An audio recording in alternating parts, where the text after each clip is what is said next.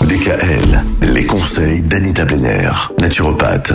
Anita, on parle encore de l'argile verte avec vous aujourd'hui. L'argile verte qui ne se fait pas que en cataplasme. Alors, bien sûr, ça se fait aussi en cataplasme, mais d'ailleurs, on, on reviendra euh, là-dessus vendredi. Mais d'abord, on va parler aujourd'hui de la manière dont on peut consommer l'argile verte par voie interne.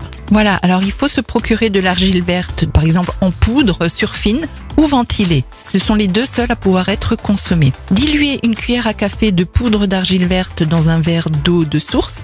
Vous couvrez et vous laissez poser toute la nuit, car la boisson se prépare la veille au soir pour être bu le lendemain matin au réveil, à jeun, environ 30 minutes avant de prendre votre petit déjeuner.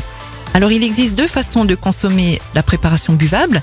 Soit vous remuez la préparation argileuse dans le verre, poudre et eau afin de profiter de la boisson en entier. Ça, on appelle le lait d'argile. Ou alors vous ne buvez que l'eau et vous laissez le dépôt au fond du verre. Ça, c'est l'eau d'argile.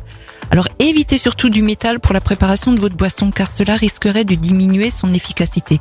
Optez pour une cuillère en bois ou en plastique. Alors on boit cette argile hein, et ça apaise en premier les intestins. Ce n'est pas pour rien que si l'on conseille souvent l'argile verte en cas de diarrhée, de digestion difficile, de brûlure d'estomac ou de gaz intestinaux car celle-ci agit comme le charbon actif en absorbant les flatulences. Du fait de ses propriétés, elle est aussi très efficace contre les symptômes du côlon irritable.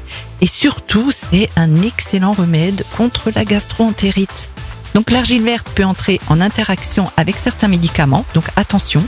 Par principe de précaution, du fait de son pouvoir absorbant, il est conseillé de la prendre au moins 2-3 heures avant ou après votre traitement médicamenteux. Et surtout, avant ou après la pilule contraceptive. Ah oui, c'est intéressant. L'argile verte se boit. Moi, je ne savais pas. en tout cas, ce que je savais, c'est que l'argile verte, ça peut s'utiliser en cataplasme. En revanche, ce que je ne sais pas, c'est comment faire un cataplasme à base d'argile verte.